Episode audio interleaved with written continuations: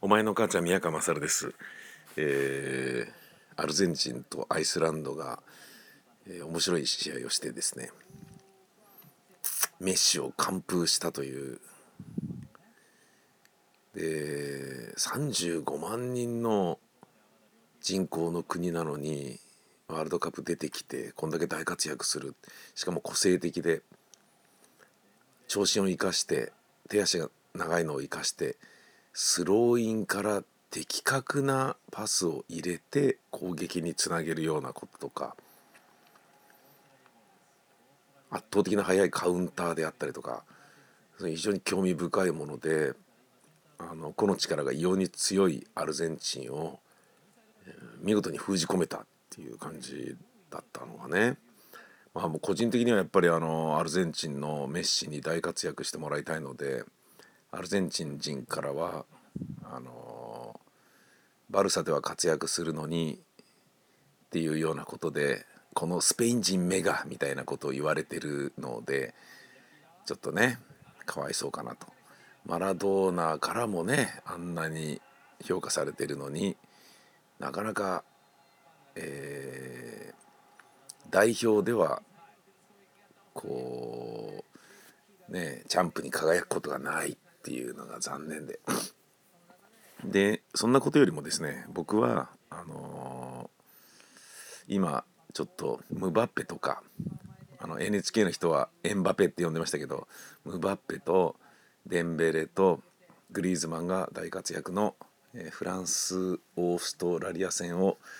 えー、録画したのを見ております。今日僕生放送だったんで、えー、これが気になってしょうがなくてですね。あのスペシャルウィークなのに。ついてたんだよな。見てなかったんですけどね。終わり間際によしこれ家帰ってあの録画見るぞっていうふうに思ってたんだけど作家のたけちゃんが「いや意外とオーストラリア頑張ってますね」とかって言って「え言わないで」みたいな「ついてるけど見てなかったのに」とか言わないで？みたいな感じだったんですけどね。何より僕が悲しいのはですねあの18歳が成人になるっていうね、えー、決まったじゃないですか、まあ、10年ぐらい前からもうずっとそういう話してたんで面白いなと思ってたんだけど、まあ、いずれ決まるんだろうなと思ってたのがいよいよ決まったと。2022年に18歳で成人式っていう。なるほどって。いうことは2021年は二十歳が成人式なわけでしょ。ってことは2022年に18歳で成人式を迎える人と2022年に19歳で成人式を迎える人と2022年に20歳で成人式を迎える人と3世代の成人式を行うということなのかっていうこととかね何それみたいな。で挙句の果てに成人が2年早まるんであればあの年金の払いも2年早めて63歳にしてくれよとかね空白の5年間を空白の3年間にしてくれよとかそんなようなことをね今日生放送に行く車の中で録音したんですけど車のカーナビと携帯が Bluetooth でつながっていて あのー、録音されてなくてですねすげえ20分ぐらいすっげえいっぱい喋ってたのに全然それがですねアップロードしたらね何にも音が入ってないで無音の素材をねお前の母ちゃん宮川勝の宮カラー .info にアップしていてこれじゃダメだろうと。削除慌てて削除するとかいうようなことをねしてたんですよねあの喋ってたら何だったんだっていうすっげえ残念な感じ明日はトークイベントで石川義弘さんと、えー、大塚軽くアフタヌーン、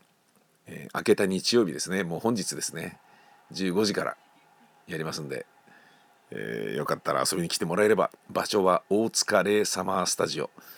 大塚レサマースタジオ。